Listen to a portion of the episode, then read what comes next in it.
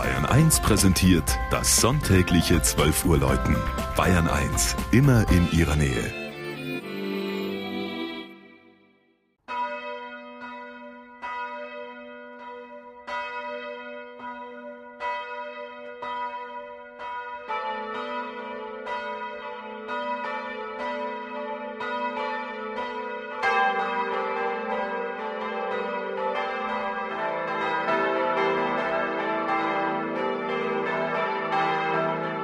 Mitteleschenbach in Mittelfranken.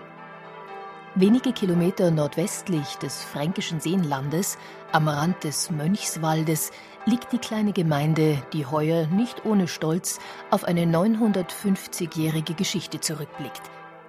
Das Dorfzentrum prägt der spitz aufragende Turm der katholischen Pfarrkirche St. Nikolaus. Ein schlichter, spätgotischer Sandsteinbau, der durch seine außergewöhnliche Form auffällt. Das vom Eichstätter Bischof Otto um 1190 geweihte Kirchenschiff ist nach vielen Um- und Wiederaufbauten in den vergangenen Jahrhunderten heute noch als Querschiff erhalten. Das neue Langhaus entstand erst Ende des 19. Jahrhunderts, weil die Kirche für die Gemeinde zu klein geworden war.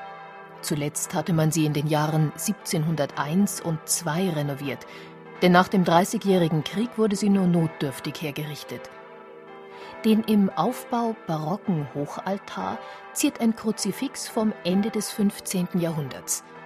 Aus dieser Zeit stammen auch die spätgotischen Figuren Nikolaus, Bartholomäus und Margareta sowie das 1520 entstandene Hochrelief mit der Beweihung Christi.